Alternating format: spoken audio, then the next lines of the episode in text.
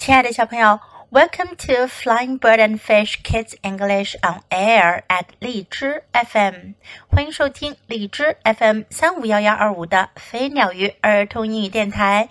This is Jessie，我是荔枝优选主播 Jessie 老师。Today you're going to listen to a new story of Muslin。今天我们要讲的是一个关于小麋鹿的故事。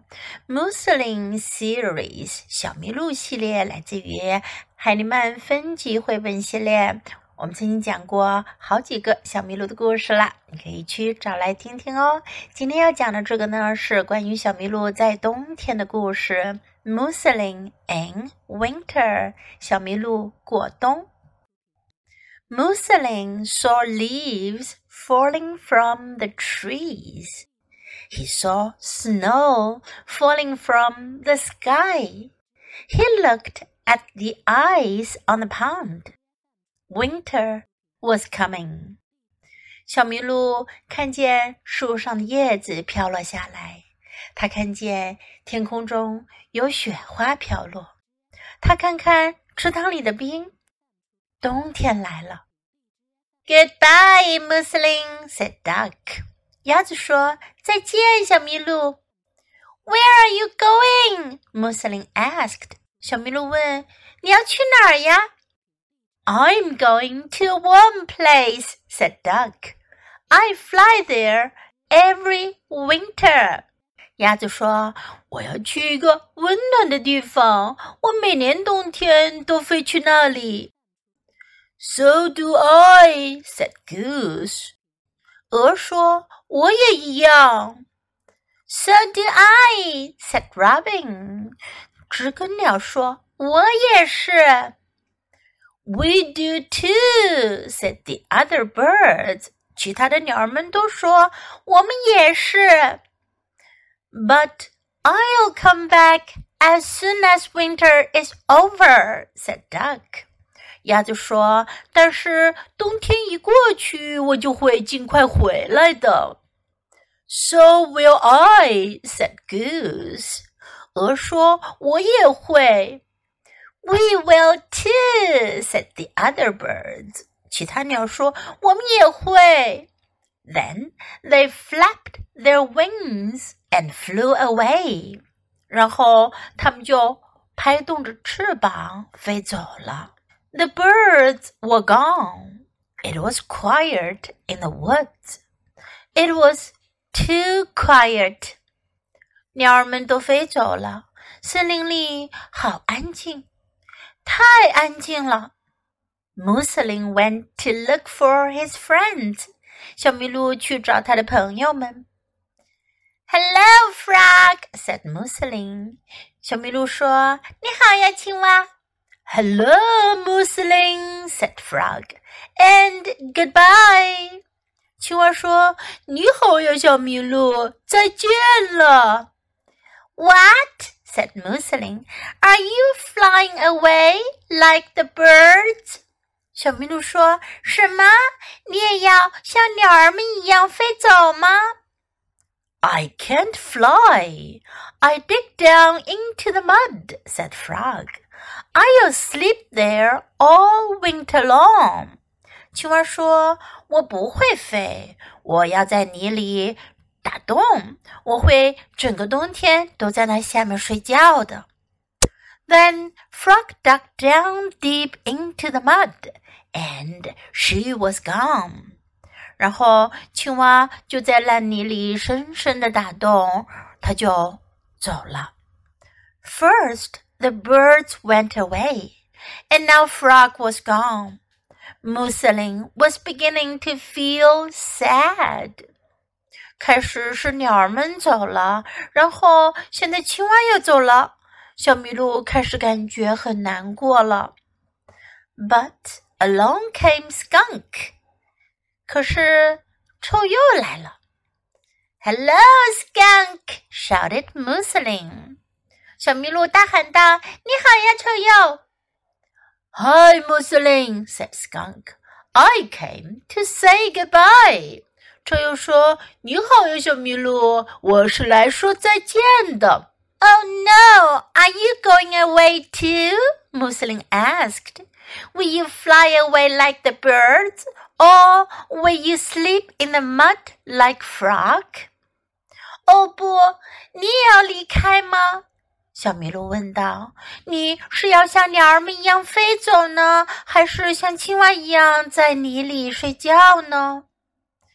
"i don't fly, and mud is not for me,” said Skunk. I have a nice little den under a log. I'll sleep there until it's warm again. 臭鼬说：“我不会飞，烂泥也不适合我。我在一根木头下面有一个小小的窝，我要在那儿睡觉，直到天气变得暖和起来。Then off he went to his den，然后他就去他的窝里了。Muslin went to look for his other friends. Raccoon was asleep in a hollow log. Squirrel and her family were asleep in a tree. tree。小麋鹿又去找他其他的朋友。浣熊在一根空心的原木里睡觉了。松鼠和他的家人在一棵树里睡着了。It made Moosling think. Did everyone fly away or go to sleep in winter? It looked like they did. Moosling could not fly. So he got some of his favorite things. He took them to a nice warm spot. 这让小麋鹿开始思考起来：是不是每个人在冬天都会飞走或者睡觉呢？看起来好像大家都这么做。小麋鹿可不会飞，所以啊，他就拿了一些他最喜欢的东西。他把这些东西带到一个温暖的、舒服的地方。Moosling tried to sleep. He couldn't. He turned over and he squeezed his eyes shut.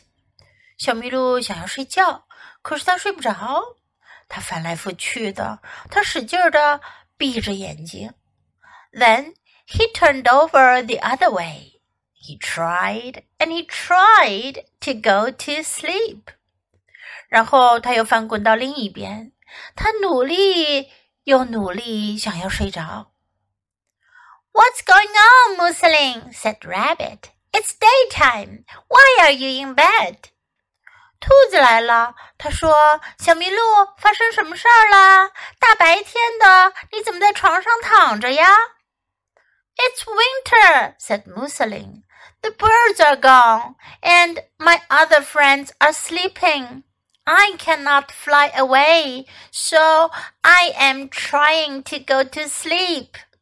小麋鹿说：“冬天来了呀，鸟儿们都飞走了，我其他的朋友们都睡觉了，我又不能飞走，所以我就试着要睡觉。” Don't go to sleep, said Rabbit. Come on, I have something to show you。兔子说：“别睡觉，来吧，我有东西给你看。” Look, said Rabbit. Some of us have fun in winter. 兔子带小麋鹿来到雪地里，他说：“看呐，在冬天我们也可以玩得很开心呢。” Hooray! shouted Moosling, and he ran for the pond.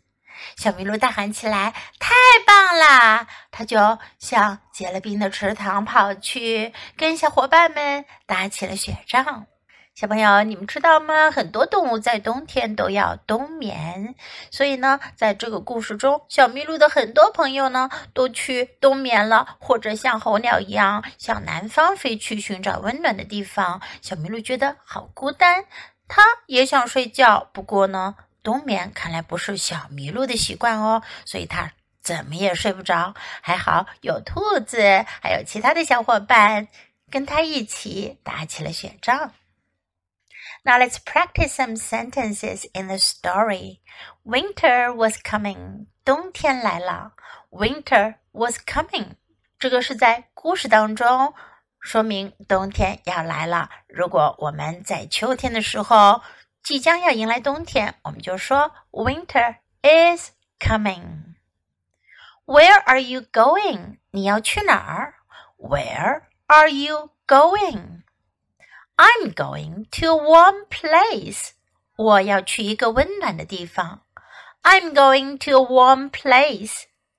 So do I. 我也是。So will I. 我也会。So do I. So will I. 这两句都是来表达跟前面那个说话的人要做同样的事情。I can't fly. 我不会飞。I can't fly. I came to say goodbye. 我是来说再见的。I came to say goodbye. Are you going away too? 你也要离开吗？Are you going away too? What's going on? 发生什么事儿了？What's going on? 这是在口语中非常常用的。如果你想知道别人正在忙什么事，你可以说 What's going on？如果你想问候一下别人，问一下对方最近有什么事情发生，过得怎么样，你也可以问 What's going on？It's daytime，现在是白天。It's daytime。Why are you in bed？你为什么在床上躺着？Why are you in bed? I have something to show you. 我有东西给你看。I have something to show you. Now let's listen to the story once again. Moosling in Winter by Sharon Field. Moosling saw leaves falling from the trees. He saw snow falling from the sky. He looked at the ice on the pond. Winter was coming. Goodbye, Moosling, said Duck. Where are you going? Moosling asked. I'm going to a warm place, said Duck. I fly there every winter. So do I, said Goose. So do I, said Robin. We do too, said the other birds.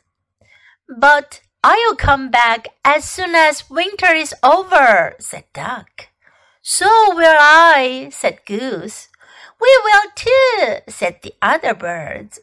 Then they flapped their wings and flew away. The birds were gone. It was quiet in the woods. It was too quiet. Moosling went to look for his friends. Hello, Frog, said Moosling. Hello, Moosling, said Frog. And goodbye. What? said Moosling. Are you flying away like the birds? I can't fly. I dig down into the mud, said Frog. I'll sleep there all winter long. Then Frog dug down deep into the mud, and she was gone. First, the birds went away, and now Frog was gone. Moosling was beginning to feel sad. But along came Skunk. Hello, Skunk! shouted Moosling. Hi, Moosling, said Skunk. I came to say goodbye. Oh no! Are you going away too? Moosling asked. Will you fly away like the birds, or will you sleep in the mud like Frog? I don't fly, and mud is not for me, said Skunk. I have a nice little den under a log. I'll sleep there until it's warm again. Then off he went to his den.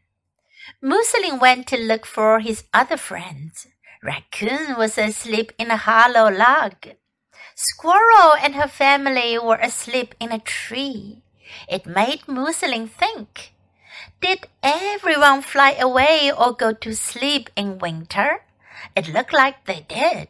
Moosling could not fly, so he got some of his favorite things. He took them to a nice warm spot. Moosling tried to sleep. He couldn't. He turned over and he squeezed his eyes shut. Then he turned over the other way. He tried and he tried to go to sleep. What's going on, Moosling? said Rabbit. It's daytime. Why are you in bed? It's winter, said Moosling. The birds are gone, and my other friends are sleeping. I cannot fly away, so I am trying to go to sleep. Don't go to sleep, said Rabbit. Come on, I have something to show you. Look, said Rabbit. Some of us have fun in winter. Hooray! shouted Moosling, and he ran for the pond. 小朋友，你喜欢今天的故事吗？记得给 Jess 老师点赞哦！还有，别忘了下载到手机上收听，更方便哦。Thanks for listening. Until next time. Goodbye.